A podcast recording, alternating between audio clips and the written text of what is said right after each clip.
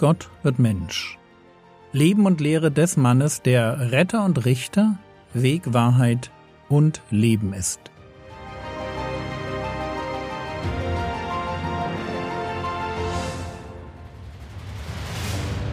Episode 214 Gerechtigkeit als Lebensstil Wir sind in der Bergpredigt.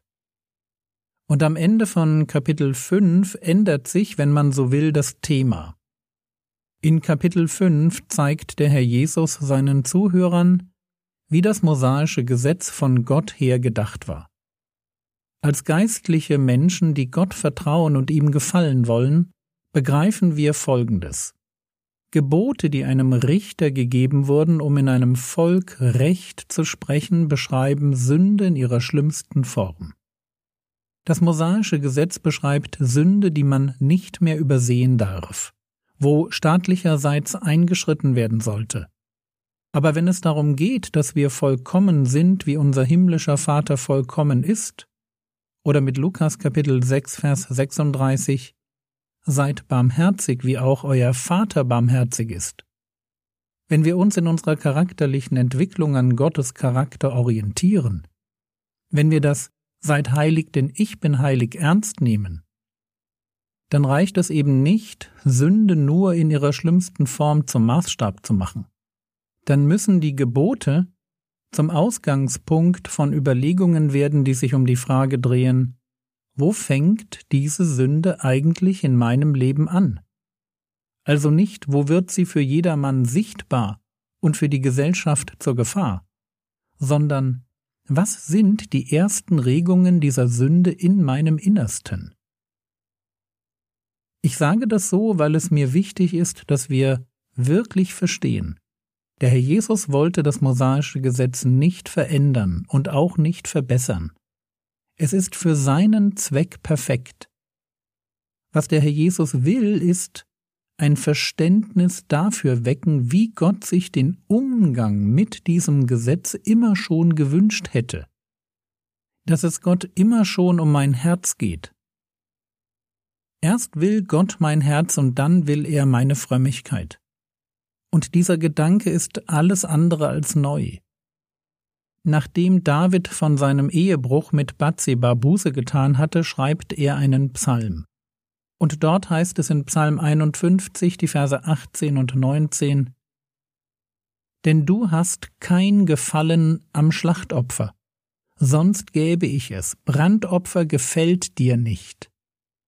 Die Opfer Gottes sind ein zerbrochener Geist, ein zerbrochenes und zerschlagenes Herz wirst du Gott nicht verachten. David weiß, dass noch so viele Opfer, die einfach so gebracht werden, das eigentliche Opfer, das Gott von ihm haben will, nicht ersetzen können. Gott will ein zerbrochenes Herz. Erst muss mein Herz zu Gott umkehren, und dann sind ihm auch meine Opfer lieb. Wenig später heißt es dann auch, Psalm 51, Vers 21, Dann wirst du Gefallen haben an rechten Opfern, Brandopfern und Ganzopfern. Dann wird man Stiere darbringen auf deinem Altar. Bitte lasst uns verstehen, was der Herr Jesus von uns will. Er möchte erstens, dass wir uns hüten vor der Selbstgerechtigkeit der Schriftgelehrten und Pharisäer. Vor allem dann, wenn man seine Selbstgerechtigkeit mit einer oberflächlichen und falschen Auslegung der Bibel zu begründen sucht. Zweitens möchte er, dass wir Gottes Anspruch verstehen. Es geht nicht zuerst darum, Gebote zu halten, sondern so zu werden wie Gott. Die Gebote helfen uns eigentlich nur tiefer über das Thema Heiligung nachzudenken. Sie sind aber keine abschließende Beschreibung von Heiligkeit. Ich bin nicht dann heilig, wenn ich mich an alle Gebote halte. Wenn ich das tue, gibt es nur für einen Richter keinen Grund, mich zu verurteilen. Vielleicht bin ich das, was die Bibel an anderer Stelle untadelig nennt, aber ich bin noch nicht heilig. Drittens. Gott will erst mein Herz und dann meinen äußerlichen Gehorsam. Eine nur äußerliche Frömmigkeit, der es eigentlich um Selbstdarstellung geht, ist ihm völlig zuwider. Und diesen Gedanken schauen wir uns jetzt genauer an. Matthäus Kapitel 6 Vers 1 Habt Acht auf eure Gerechtigkeit, dass ihr sie nicht vor den Menschen übt, um von ihnen gesehen zu werden. Sonst habt ihr keinen Lohn bei eurem Vater, der in den Himmeln ist. In Kapitel 5 von Matthäus geht es Jesus um Lehre. Jetzt geht es ihm um Praxis. Es geht also nicht mehr um das, was du glaubst, sondern wie du lebst. Wie du das, was du glaubst, übersetzt in ein Leben für Gott.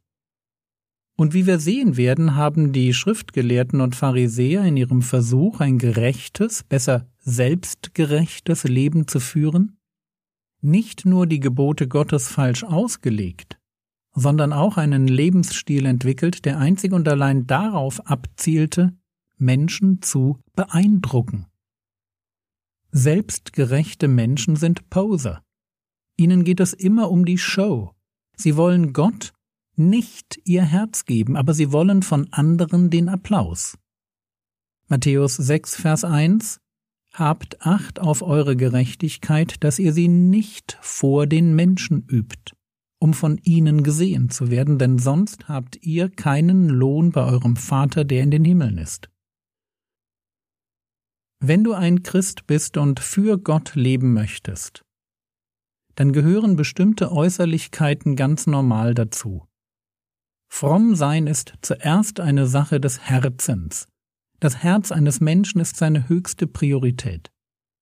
Umkehr zu Gott findet im Herzen in meinem Inneren statt. Es ist die radikale Neujustierung meines Lebens. Wenn mein Herz ein Kompass ist, dann bekommt es mit der Bekehrung zu Gott einen neuen Nordpol. Es zeigt jetzt nicht mehr weg von Gott, sondern auf ihn hin. Umkehr zu Gott heißt, dass ich in meinem Inneren die Entscheidung treffe, nie wieder ohne ihn leben zu wollen. So wie es in dem Vers heißt, den meine Frau und ich über unsere Ehe gestellt haben, 1. Thessalonicher Kapitel 5, die Verse 9 und 10. Denn Gott hat uns nicht zum Zorn bestimmt, sondern zum Erlangen des Heils durch unseren Herrn Jesus Christus, der für uns gestorben ist, damit wir, ob wir wachen oder schlafen, zusammen mit ihm leben. Das ist eine Seite des Glaubens, die innere Umkehr zu Gott. Aber wo sich diese innere Umkehr in seinem Herzen vollzieht, da folgen zwangsläufig äußere Verhaltensweisen nach. Seinem biblischen Christsein gehören bestimmte Äußerlichkeiten einfach dazu. In der Bergpredigt werden wir drei davon kennenlernen Almosen geben, beten und fasten, und man könnte weitere Dinge aufzählen. Das Wort Gottes studieren, einen Gottesdienst besuchen, in der Gemeinde dienen, Gott Lieder singen, seinen Freunden von Jesus erzählen und so weiter. Zu allen Zeiten hat man wahre Christen an ihrem Lebensstil erkannt. Und wenn Jesus von diesem Lebensstil spricht, der für uns normal ist, dann nennt er ihn in Matthäus Kapitel 6 Vers 1 Habt Acht auf eure Gerechtigkeit. Gerechtigkeit als Wort beschreibt also nicht nur mein Gerechtsein vor Gott und damit die Abwesenheit von Sünde, sondern auch einen Lebensstil. Es geht bei Gerechtigkeit eben nicht nur darum, keine Sünde zu tun, sondern ein Leben zu führen, das meiner Beziehung mit Gott und seinem Anspruch an mein Leben entspricht.